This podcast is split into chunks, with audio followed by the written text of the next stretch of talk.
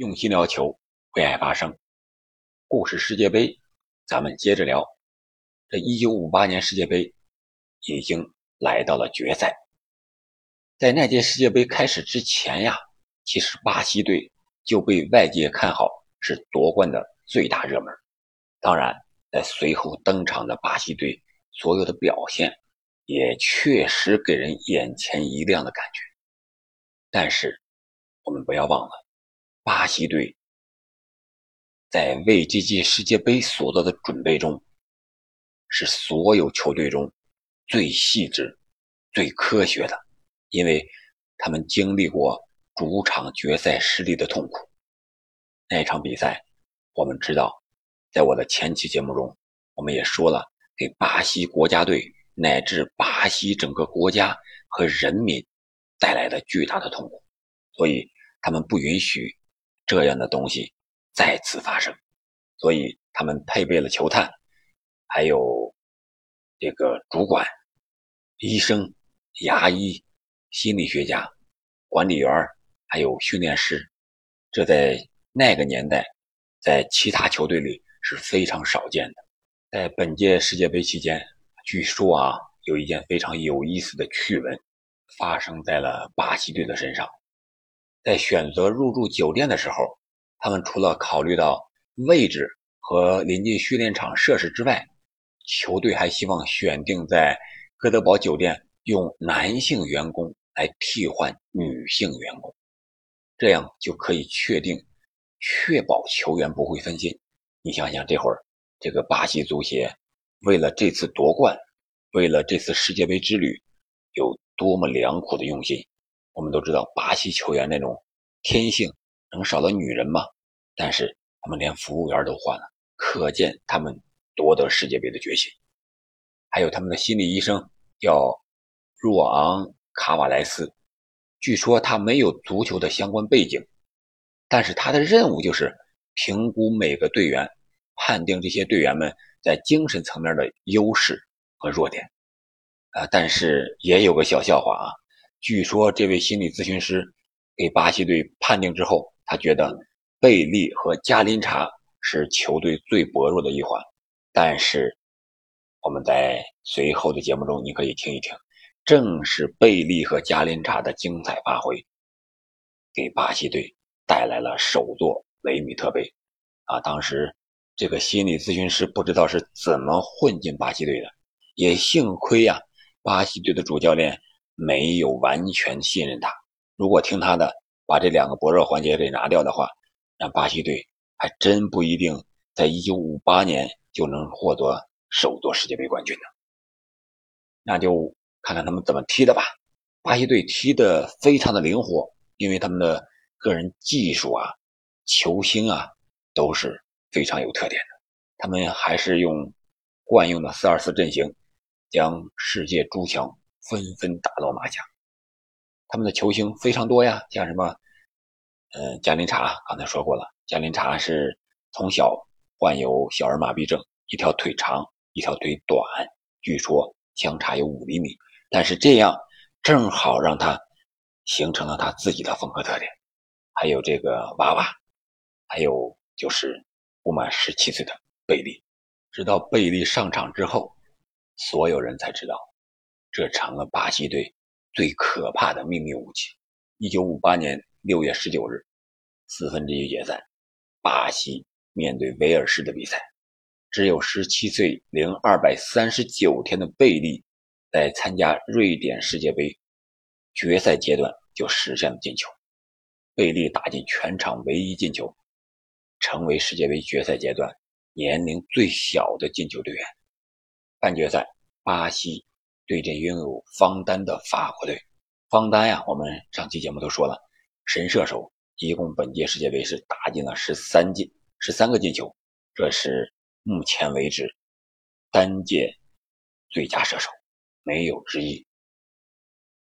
法国在之前四场比赛攻入了十五个进球，火力异常凶猛，然而论整体的进攻实力，还是巴西更胜一筹。娃娃在开场两分钟就为巴西先拔头筹，尽管没过多久，方丹就为法国扳平了比分。但之后的比赛就成了巴西队，或者说是贝利的一个进攻表演。贝利在下半场二十三分钟之内上演了帽子戏法，最终巴西是五比二大胜法国，晋级决赛。巴西在决赛中的对手呢是东道主瑞典队。你看那会儿啊，只要举办世界杯，东道主基本上都能进决赛。瑞典队在淘汰赛先后是击败了苏联和西德，瑞典队能否再利用主场优势击败巴西获得冠军呢？当然，瑞典人是这么想的，但是在这场比赛开始前呀，由于两队的主队队服我们都知道都是黄色的嘛，所以先要决出谁需要更换球衣啊。那在更换球衣。这个所谓的比赛中，瑞典是胜出了，毕竟人家是东道主嘛，所以巴西队不得不临时在瑞典又买了一套蓝色的队服，并且临时缝上了自己的队徽，啊，这样巴西队就穿着蓝色的球衣和瑞典队进行了一场经典的决赛。决赛是一九五八年六月二十九日在斯德哥尔摩打响。巴西队是绝不允许又一场惨案的发生。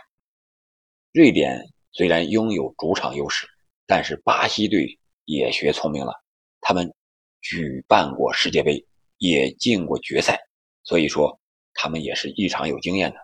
无论是主场优势对瑞典来说有多么的小，巴西队都想办法给它消灭掉。巴西就向国际足联抱怨说：“瑞典队这拉拉队员呀，太吵。”不能让他们参加，影响比赛呢。哎，于是，还他们这还这些拉拉队员呀，还真被禁止参加比赛了。你看看这些干扰因素就被排除了一点能少一点就少一点巴西队绝对是做到了有史以来最好的一次决赛的准备。而在决赛开打之后啊，巴西人确实也是用他们的技巧征服了全世界的观众。我们。能看到那届世界杯的影像，因为他们进行了首届世界杯的电视直播，虽然是黑白的，但是我们能看出来，巴西队踢的显然更加流畅，技术更好。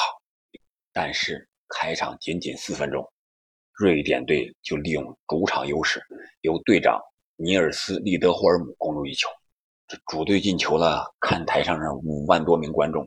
顿时掌声雷动，这难道惨案又要发生在巴西队身上吗？巴西人可不是这么想的，他们不是八年前的巴西队了。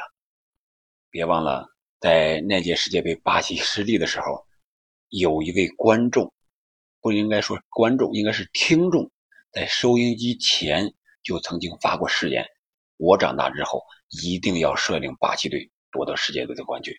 这个人就在。此次巴西国家队阵中，他就是十七岁的贝利。那时候的贝利才有十岁，他的愿望马上就要实现了。在丢球没几分钟之后，大约是五分钟，巴西队就用娃娃扳平了比分，做出了非常强硬的回应。紧接着，加林查又再次助攻瓦瓦破门。上半场结束时，巴西二比一完成了反超。和半决赛一样，决赛的下半时是属于球王贝利的。第五十五分钟，贝利打进了他那个著名的进球。当时他面对瑞典队高大的后防队员，镇定自若，先用胸部停球，同时晃过了防守队员帕尔丁，接着用右脚轻松挑过了卡夫苏。卡夫苏这个时候和贝利。是有身体接触的。我们看那个影像，他那个脚伸出去，马上就要踹到贝利了。但是灵巧的贝利在挑球过人的同时，也把他给晃过了，也躲过了这脚飞踹。要不然是可以判罚点球的。但是球王的眼里只有足球，只有球门。挑过卡夫苏之后，他紧接着在皮球落地的一瞬间，用右脚外脚背的一个。弹射将球打进了球网，这一世纪进球博得了在场观众的雷鸣般的掌声。随后贝利和扎加洛又联手贡献两球，最后巴西五比二大胜瑞典，捧得雷米特金杯。在拉松达体育场，巴西足球的历史就此被改写了。当时在颁奖典礼上，巴西队拿到雷米特杯后啊，场边的一个摄影师啊就对队长贝利尼说：“请你把你的奖杯举起来好吗？这样拍出来效果估计更好看一些。”所以就发生了一个经典的画面，流传到现在，一直被沿用，那就是高举奖杯过头顶这样一个经典的动作。到现在，不管是俱乐部还是国家队，只要是夺冠，我们一定会看到把奖杯举过头顶这样的经典庆祝动作。谁知道这个动作也是一九五八年世界杯冠军巴西队发明的。赛后呀。十七岁的巴西少年伏在队友迪迪肩上哭泣，我们在电视画面上也可以看到，这成了这届世界杯最经典的一个镜头。同时，球王贝利也享受他一生中最难忘的时刻。在这场决赛之后，球王贝利成为了历史上最年轻的世界冠军。瑞典的一家报纸率先以“球王”称呼贝利。从1958年6月29日起。一个属于这位巴西人的全新时代就彻底到来了。十七岁的贝利在三场淘汰赛攻入六球，是那届赛事巴西队内的最佳射手。第一次出现在世界杯的舞台上，贝利完全无所畏惧。瑞典中卫帕尔森赛后说了这么一句话啊，他评价贝利，他说：“在贝利攻入第五球之后，我不想再盯防他了。”只想为他鼓掌。你想想，那会儿贝利穿着十号球衣，踢的是多么的潇洒和精彩。贝利是巴西队的功臣，但这并不代表巴西是贝利一个人的球队。全队进攻的无限渴望与来到对方门前的果敢，是那届世界杯的巴西队最大的亮点之一。但是，我想，1958年世界杯最大的贡献。还是诞生了有史以来第一位球王贝利。年仅十七岁的贝利初出茅庐便一鸣惊人，打入了六粒进球。